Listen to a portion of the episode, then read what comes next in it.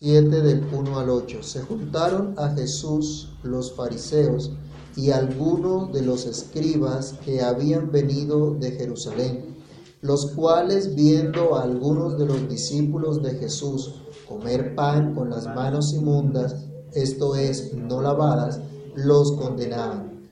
Porque los fariseos y todos los judíos, aferrándose a la tradición de los ancianos, si muchas veces no se lavan las manos, no comen. Y volviendo de la plaza, si no se lavan, no comen. Y otras muchas cosas hay que tomaron para guardar, como los lavamientos de los vasos de beber y de los jarros y de los utensilios de metal y de los lechos. Le preguntaron pues los fariseos y los escribas, ¿por qué tus discípulos no andan conforme a la tradición de los ancianos, sino que comen pan con las manos inmundas? Respondiendo él les dijo, Hipócritas, bien profetizó de vosotros Isaías, como está escrito, Este honra, mas su corazón está lejos de mí, pues en vano me honran enseñando como doctrinas mandamientos de hombres. Porque dejando el mandamiento de Dios, os aferráis a la tradición de los hombres, los lavamientos de los carros y de los vasos de beber, y hacéis otras muchas cosas semejantes. Padre que estás en los cielos, en el nombre del Señor Jesús te damos gracias por esta oportunidad que nos regalas de acercarnos una vez más a tu palabra, de estudiarla, de aprender de ella. Rogamos tu dirección, rogamos que tu Espíritu nos ilumine el entendimiento para comprender tu verdad y que tu palabra corra y sea glorificada en cada uno de nosotros, que tu palabra haga lo que tiene que hacer. Padre Santo, te rogamos que a través de esta palabra seamos edificados, que seamos consolados, que seamos exhortados y que tú cumplas tu propósito, Señor, para lo cual envías tu palabra. En el nombre de Jesús te lo pedimos y te damos muchas gracias. Amén. Bien, hermanos, pueden tomar asiento. Recuerden ustedes que cuando Dios rescató a su pueblo de la cautividad en Egipto, Él les dio su ley de forma escrita. Una ley en la cual Dios reflejaba cuál era su carácter santo, cuál era su carácter justo. Una ley donde Dios decía cómo su pueblo escogido debía andar delante de Él. Y recuerden ustedes en Éxodo capítulo 20 que se manifiesta allí ese carácter santo de Dios al punto que el pueblo tiene tanto temor que le dice a Moisés, habla tú con Dios, pero que no hable Dios con nosotros. Y nosotros te escucharemos a ti y haremos caso de todo lo que Dios nos diga.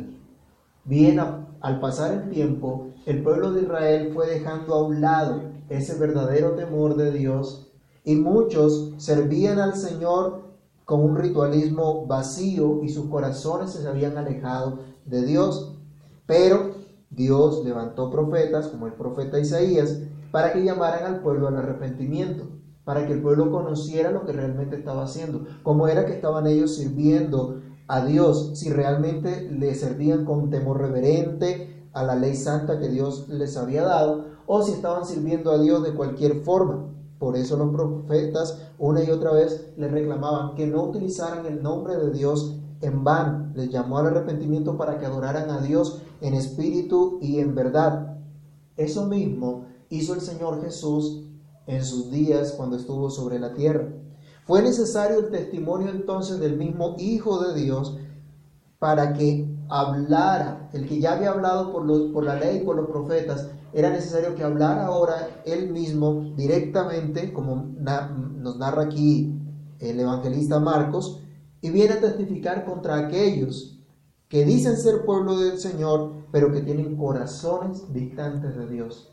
Y en eso vamos a meditar en esta mañana, en corazones distantes de Dios, aunque en apariencia están más cerca. Comienza el pasaje en el capítulo 7 de Marcos a relatarnos un enconado enfrentamiento entre los líderes religiosos y Jesús, los fariseos y los escribas.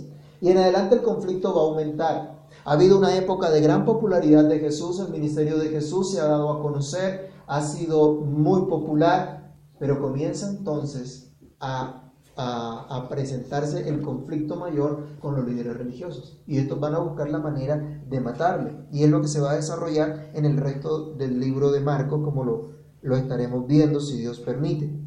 Pero ahora vamos a centrar nuestra atención En esta clase de personas, que son las que vienen a Jesús, las que se juntan contra, contra Jesús, que vienen de lejos, que vienen del centro hacia el norte del país, desde Jerusalén hasta Capernaum. Es muy probable que esto se desarrolle en Capernaum, el centro de operaciones del ministerio de Jesús en Galilea. Los fariseos y los escribas eran las personas más respetables en el pueblo de Dios, en el pueblo de Israel en esa época. Los que tenían fama de ser aquellos cuyos corazones estaban más cerca de Dios. Leamos nuevamente el versículo 1. ¿Quiénes se juntaron con Jesús? ¿O se juntaron a Jesús? ¿O quiénes vinieron a Él? Los fariseos y algunos de los escribas. No es que Jesús haya ganado estos adeptos, sino que estas personas se acercaron a Él con motivos muy distintos a lo que cualquiera de pronto podía tener. Los fariseos era el grupo que se autodenominaba separados o separatistas o los más santos. Algunos dicen que se originaron durante la cautividad del pueblo en Babilonia, pero eh, sobresalen más en la época de los macabeos, en el siglo II antes de Cristo. Y eran un grupo religioso sobresaliente, habían tomado el control religioso del pueblo en la época del Señor Jesús, tenían conocimiento de las escrituras, buscaban practicar y enseñar a otros los mandamientos o las tradiciones que habían recibido junto con sus amigos los escribas. Vamos a leer Mateo capítulo 23 del 1 al 3. Estas eran las personas que conocían las escrituras y que aparentemente eran los más consagrados, dedicados a Dios. Jesús mismo da testimonio acerca de ellos. Mateo 23 del 1 al 3, alguien que lo lea por favor. Entonces habló Jesús a la gente a sus discípulos diciendo, en la cátedra de Moisés se sientan los escribas y los fariseos. Así que todo lo que os digan que guardéis, guardadlo y hacedlo, mas no hagáis conforme a sus obras, porque dicen y no hacen. Interesante. Eran los que tenían fama de ser los más consagrados a Dios porque conocían mejor las escrituras y porque declaraban lo que decían las escrituras. Por eso el Señor Jesús dice, ellos tienen esa cátedra de Moisés, de la ley de Moisés. Así que si dicen algo de la ley de Moisés, créale hágale caso, pero no imite sus obras, porque ellos dicen y no hacen, o predican, pero no aplican, que es lo que nosotros escuchamos hoy día. Bueno, no pocos hoy día de la misma manera tienen esa apariencia de ser los más consagrados, los que más cumplen las normas de Dios y alardean de ello por todas partes, y proyectan entonces una imagen de que son los únicos que tienen la verdad, que son los únicos que aplican correctamente las escrituras que son los que, eh, y los que no están con ellos, entonces son unos traidores y están equivocados.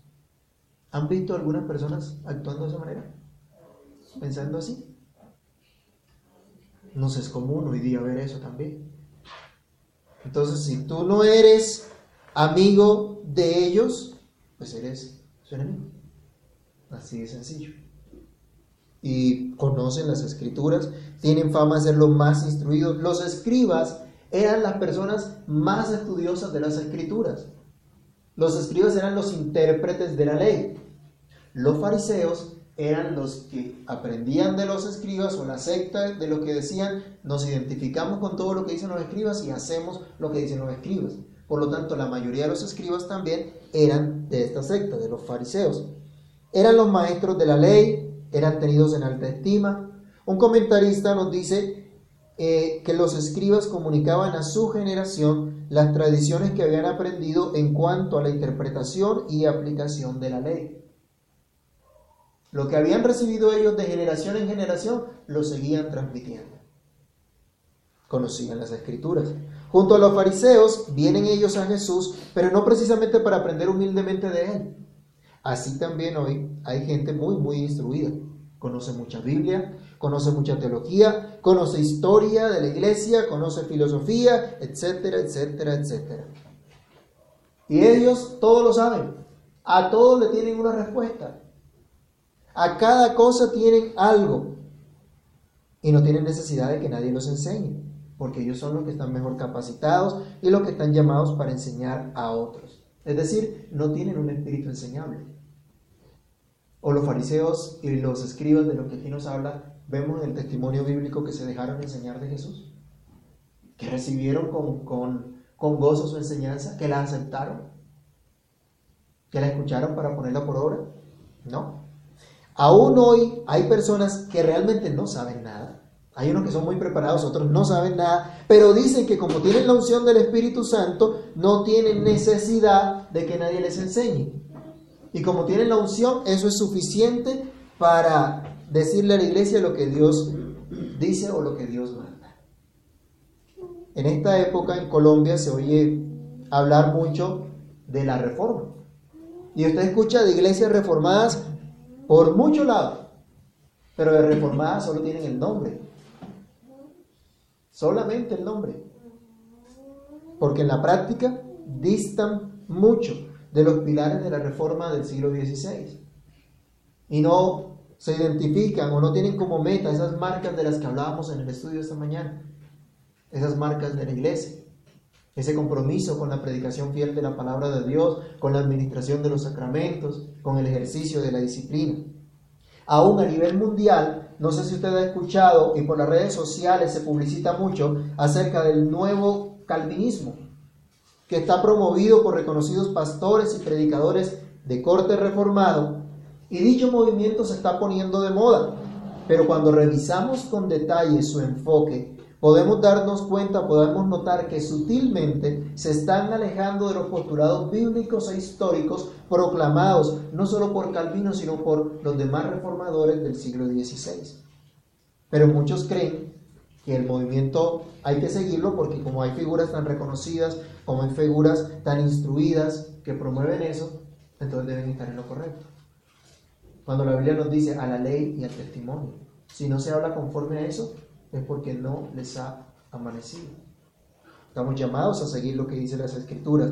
Los fariseos y los escribas eran reconocidos como aquellos, aquellas personas muy instruidas y tenían mucha popularidad también eh, en que eran reconocidos. Eran los más reconocidos de su época. Pero empezaban a reñir con la popularidad del Señor Jesús que también iba en aumento. Entonces viene el choque entre aquel que es humilde y manso contra estos otros que son orgullosos. La gente aceptando la enseñanza sencilla pero poderosa de Jesús en contra del, legalismo y de la y de la auto la, la, la gloria propia que se estaban dando los escribas, los fariseos viene ese choque, viene esa confrontación. Entonces, cuando ellos se dan cuenta de esto, los ancianos en Jerusalén, el concilio, el Sanedrín, les toca enviar a, unos, a unas personas para que vean qué es lo que pasa con Jesús, qué es lo que enseña Jesús, que confronten a Jesús y lo puedan pescar en alguna cosa que contradiga las escrituras y que dañe el, que, que dañe el testimonio de Moisés. Y ese siempre ha sido, ese siempre fue el, el, punto, el meollo de todos los enfrentamientos de los escribas y fariseos con el Señor Jesús. Entonces mandan de Jerusalén a estas personas, no eran cualquiera, cualquier persona, sino los más capacitados, los más entrenados, los más conocedores de las escrituras, para ver cómo podían levantar evidencias contra el Señor y así levantar una acusación para poder matarle. Decía un comentarista del Centro de Ortodoxia de Israel, envían a intérpretes de la ley con aquellos que demuestran externamente el mayor compromiso de la interpretación de la ley. Entonces, estos son los más comprometidos, así que enviémoslos a ellos. Estos son los más sobresalientes, mandémoslos a ellos. Pero era este tipo de personas las que tenían un corazón distante de Dios. Muchos de los que hoy también aparentan estar más cerca de Dios porque son aparentemente los más consagrados o los más instruidos o los más reconocidos. La verdad es que están muy lejos de Dios. Cada vez se alejan más del Señor. Pero debemos reflexionar nosotros hoy. ¿Qué tan cerca está tu corazón de Dios? ¿Qué tan cerca está mi corazón del Señor? Volviendo a leer en el pasaje de Marcos, nos dice, se juntaron a Jesús los fariseos y algunos de los escribas que habían venido a Jerusalén. Pero ¿qué hicieron ellos? Dice el verso 2, los cuales viendo a alguno de los discípulos de Jesús comer pan con manos inmundas, esto es, no lavadas, los condenaban. Lo segundo que vemos a partir de este versículo es que Cristo va a denunciar a los que tienen corazones distantes de Dios, aunque parecen cumplir en todo lo que Dios exige. Mucha gente da la apariencia de cumplir en todo y condenan a los que no cumplen así como ellos. Aquí en el versículo 2 dice, ellos no siguen la tradición de los ancianos, ellos no se están lavando las manos antes de comer, no, no practican este rito de pureza eh, que debían hacer antes de elevar una oración de acción de gracias o de bendición a Dios. Entonces, como ellos no cumplen, están siendo culpables de transgredir mandamiento de Dios. Era lo que ellos consideraban. Era lo que había en sus, en sus mentes. Entonces los condenaban. Y dice el versículo 5 también que van directamente a Jesús. Condenaban a los apóstoles pero realmente su condena iba contra Jesús. Porque van directamente a él luego y le dicen, ¿por qué tus discípulos no andan conforme a la tradición de los ancianos, sino que comen pan con manos inmundas? La acusación va contra Jesús. Lo, hacen los discípulos, entonces tú también lo haces. Tú eres el que los está enseñando. Tú eres el que está quebrantando la tradición. Allí ven ustedes el choque, la confrontación que hay contra el Señor. Sabemos nosotros que es saludable lavarse las manos antes de comer, pues para evitar posibles enfermedades cuando se ha tenido contacto con cosas o personas probablemente infectadas con algún virus o alguna enfermedad. Pero esta no era la razón de la práctica del lavamiento de las manos de los judíos, sino que era simplemente un ritual. Como les decía, algunos comentan que antes de comer, antes de pronunciar la bendición, para hablar, para dirigirse a Dios, la gente tenía que estar limpia. Entonces tenían que lavarse las manos.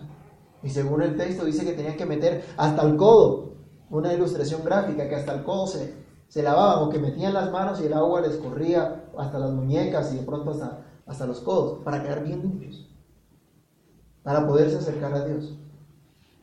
Ese era el ritual que ellos practicaban y no una, una costumbre de pronto por, por cuestiones de, de salud. Entonces ellos veían que cuando alguien no cumplía lo que, está, eh, lo que ellos consideraban correcto, estarían entonces ofendiendo a Dios. De eso acusan a los discípulos y de eso acusan directamente a Jesús. Y preguntémonos nosotros si hemos conocido, si hemos escuchado de llamados líderes en la iglesia que profieren maldiciones contra los seguidores cuando no piensan como ellos, cuando se apartan de ellos y ya no los siguen. Han sido acusados de pronto ustedes de ser traidores, contumaces y rebeldes por no practicar un principio que sus líderes de pronto enseñaban, pero que usted se dio cuenta a la luz de la escritura que estaba mal. Tal vez es común, ¿no? ¿O ha sido usted del otro bando, de los que condenan a los demás por no pensar como usted está pensando. Y sale diciendo, no, pero es que yo pienso de acuerdo a las escrituras. Bueno, estas personas se aferraban a las tradiciones humanas. El verso 3 nos dice acá, porque los fariseos, y es más, aquí abro un paréntesis, todos los judíos, es decir, la gran mayoría de las personas en el pueblo judío, aferrándose a la tradición de los ancianos, si muchas veces no se lavan, o mejor dicho, el texto decía, si no se bautizan las manos, no comen. Y volviendo de la plaza, si no se bautizan, no comen. Y otras muchas cosas hay que tomaron para guardar, como los lavamientos o bautizos de los vasos de beber, de los jarros, los utensilios de metal y de los lechos.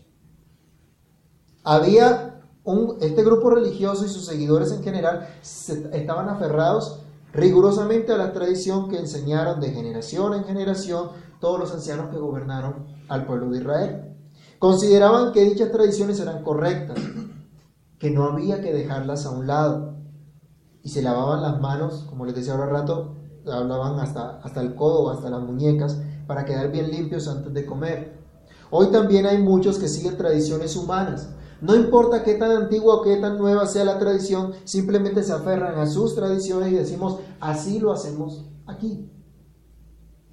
Así lo hacemos nosotros porque así nos enseñaron y esta es la manera correcta. Y es muy difícil pensar en algo contrario. Recuerdo alguna vez una diferencia no pequeña que tuve con un pastor anciano que me decía que era necesario para la oración arrodillarse, porque la Biblia dice que toda rodilla se doblará ante el Señor, y que no era correcto que durante el tiempo de oración la gente estuviese sentada o de pie. Finalmente, él tuvo un problema con su, con su peso y la enfermedad en su vejez, y esto le impedía orar de rodillas. ¿Y cuántas cosas también hay similares? Yo puedo arrodillarme a orar, pero mi corazón puede estar a pesar de eso muy lejos de Dios.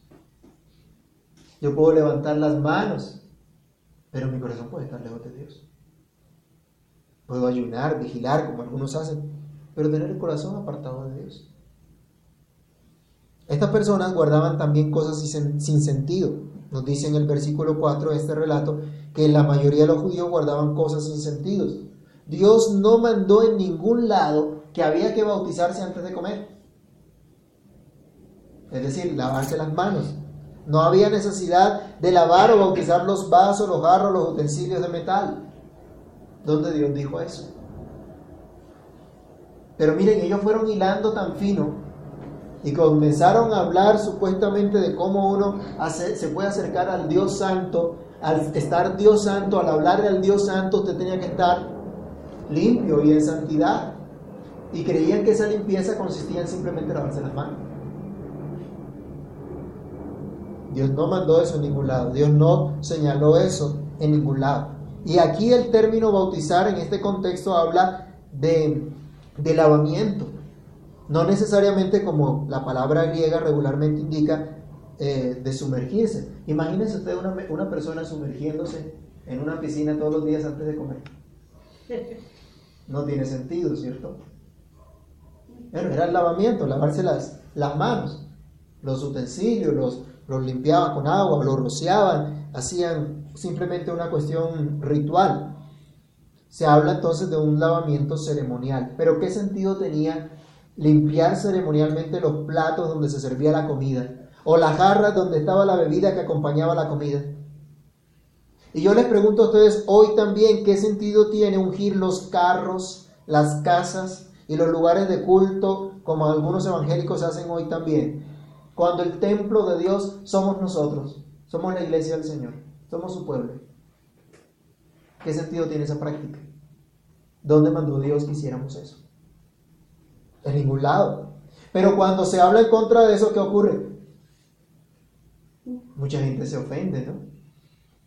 Pero son prácticas sin sentido. ¿Qué sentido tiene durante un tiempo abstenerse de ciertas comidas, ya sea durante ayunos o vigilias, y condenar a los que no hacen lo mismo? Cuando la Biblia dice que por la palabra de Dios, por la oración, todo es santificado. Entonces, cuidado come carne en Semana Santa, ¿no? Sí. Porque entonces está haciendo algo mal. Están las supuestas vigilias. Y como se decían algunos por ahí, el que no ayuna, el diablo se lo desayuna. No. Como diciendo, hay que practicar esto. No, eso no está por ningún lado. Hoy también hay muchos que parecen cumplir en todo y condenan a los que no cumplen como ellos. Guardan muchas cosas, pero no son más que tradiciones y cosas sin sentido, pero arropadas con un lenguaje y una apariencia bíblica. Pero quienes hacen esto realmente tienen corazones distantes de Dios. Aunque dicen adorar y servir al Señor fielmente, esto es lo tercero. Dice el versículo, número 6, cuando los fariseos increpan a Jesús, ¿por qué no hacen conforme a la tradición de los ancianos? Jesús le responde, hipócritas, Bien profetizó de vosotros Isaías, como está escrito, este pueblo de labios me honra, mas su corazón está lejos de mí, pues en vano me honran enseñando como doctrinas mandamientos de hombres. Esto es lo tercero que vemos aquí. aquellos a los cuales Jesús está denunciando por tener corazones distantes de Dios, aunque dicen adorar y servir fielmente al Señor. Cristo acude a las escrituras.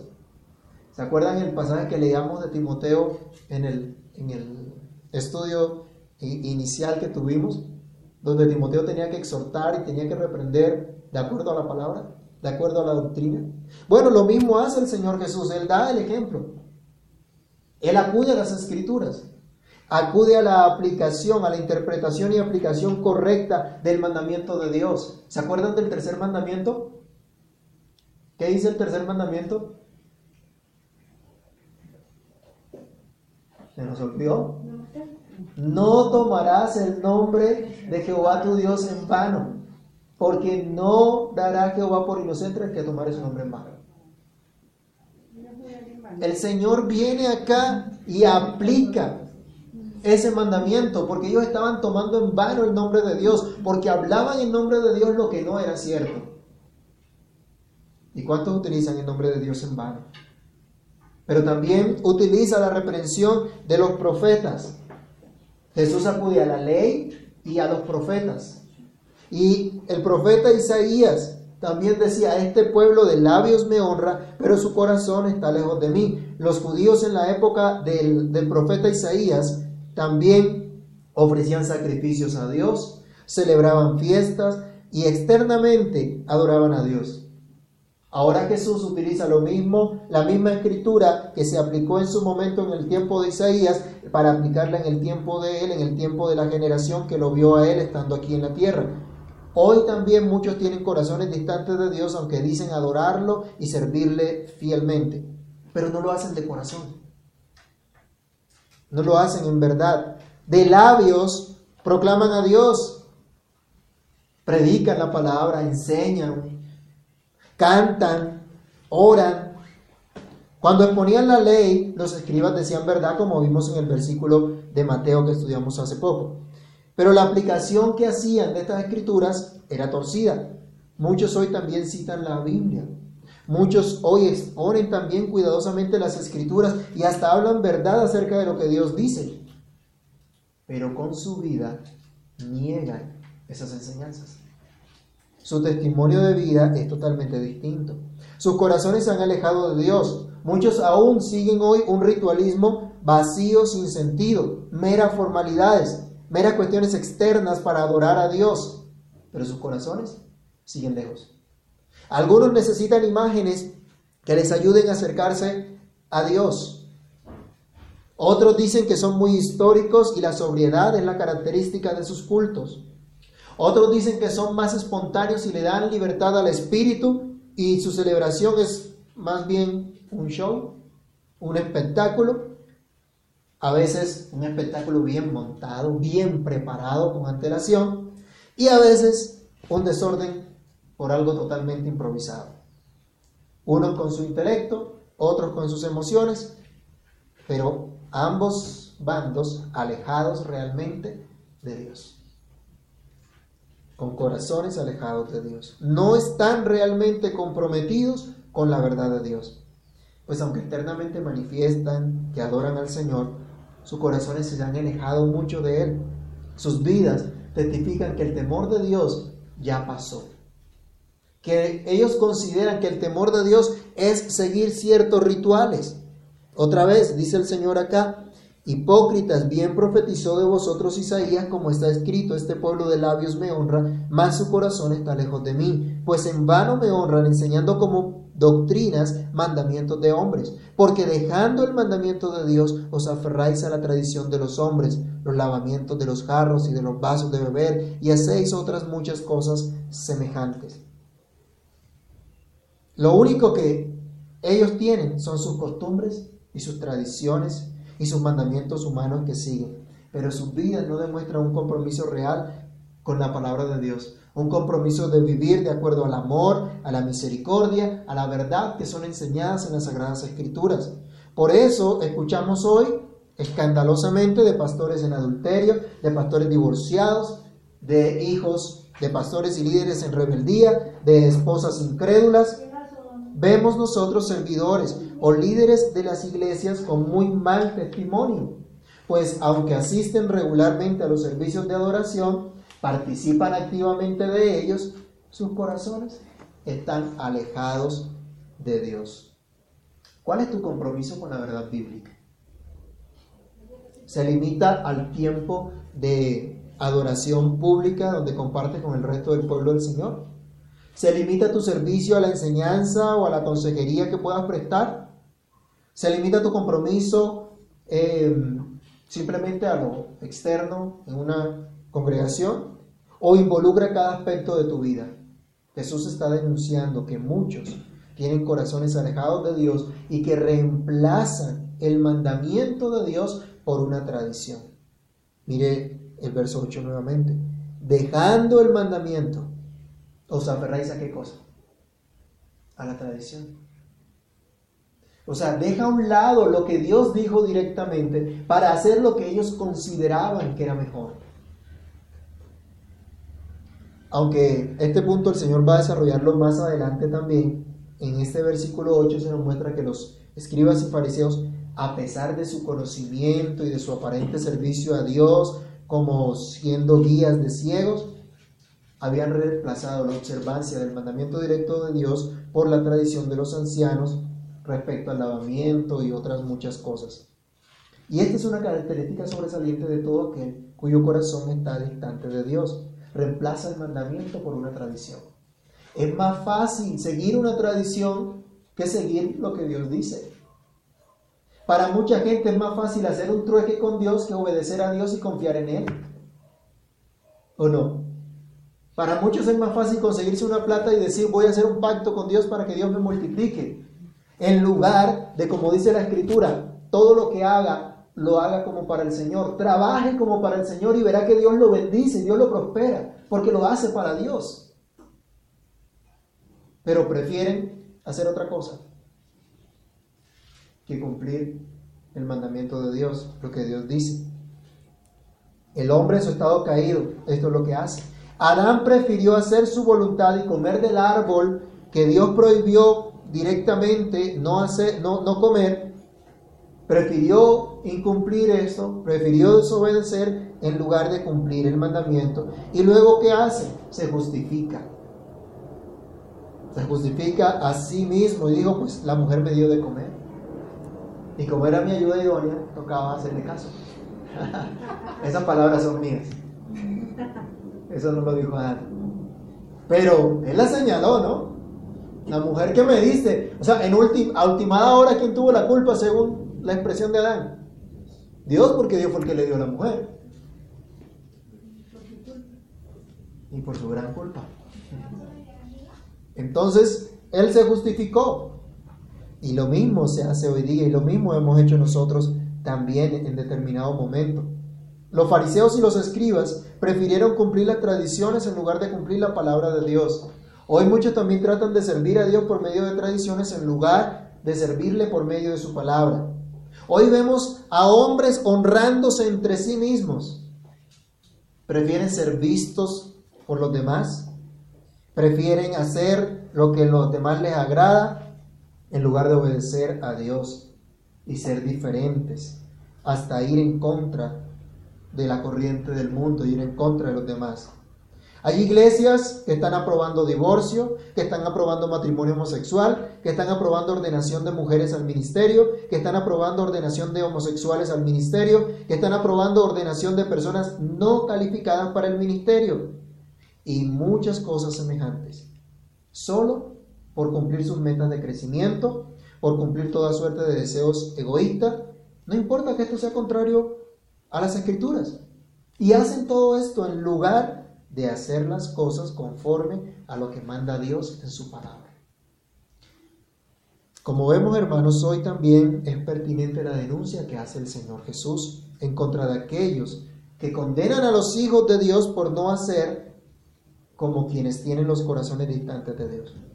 Los discípulos habían sido llamados, comisionados, entrenados para seguir a Jesús y los fariseos se juntaron a él solamente para acusarle y para matarle.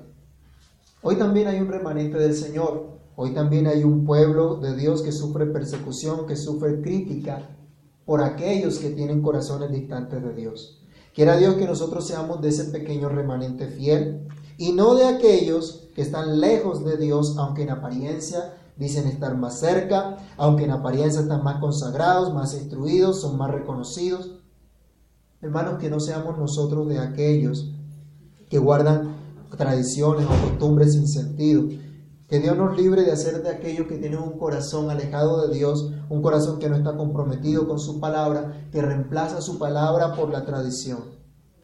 ¿Cómo está tu corazón? ¿Está distante o está cercano a Dios? Gracias a Dios si la respuesta es que está cercano. Pero si encuentras que está distante, hoy es tiempo de arrepentirse y de volverse a Dios. Y entonces Él hará que nuestros corazones realmente estén cercanos a Él. Que le sirvamos de verdad y que le amemos de corazón. Oremos. Padre que estás en los cielos, en el nombre del Señor Jesús te damos gracias. Gracias porque es pertinente para nosotros hoy también tu palabra y la reprensión, Señor, de aquellos que te honran en vano, enseñando como doctrina mandamientos de hombres. Te pedimos que nos ayudes, te pedimos que tengas misericordia de nosotros, te pedimos que obres en nuestras vidas, para que en realidad tengamos compromiso con tu palabra, tengamos compromiso con tu verdad. Ayúdanos, Dios, a honrarte con todo nuestro corazón, a servirte como tú lo dices, como tú lo demandas. Sin ti nada somos, sin ti nada podemos hacer, pero creemos que tú eres poderoso para hacer tu obra en nuestras vidas. Señor, acerca nuestros corazones a ti. Acerca realmente nuestros corazones a ti, para que no busquemos, Señor, impresionar a los demás y demostrar algo que no hay en nosotros. Señor, sino que experimentemos tu gracia cada día y lo podamos dar a conocer a los que están alrededor nuestro. En el nombre de Jesús te lo pedimos, oh Señor, y te damos muchas gracias. Amén y amén.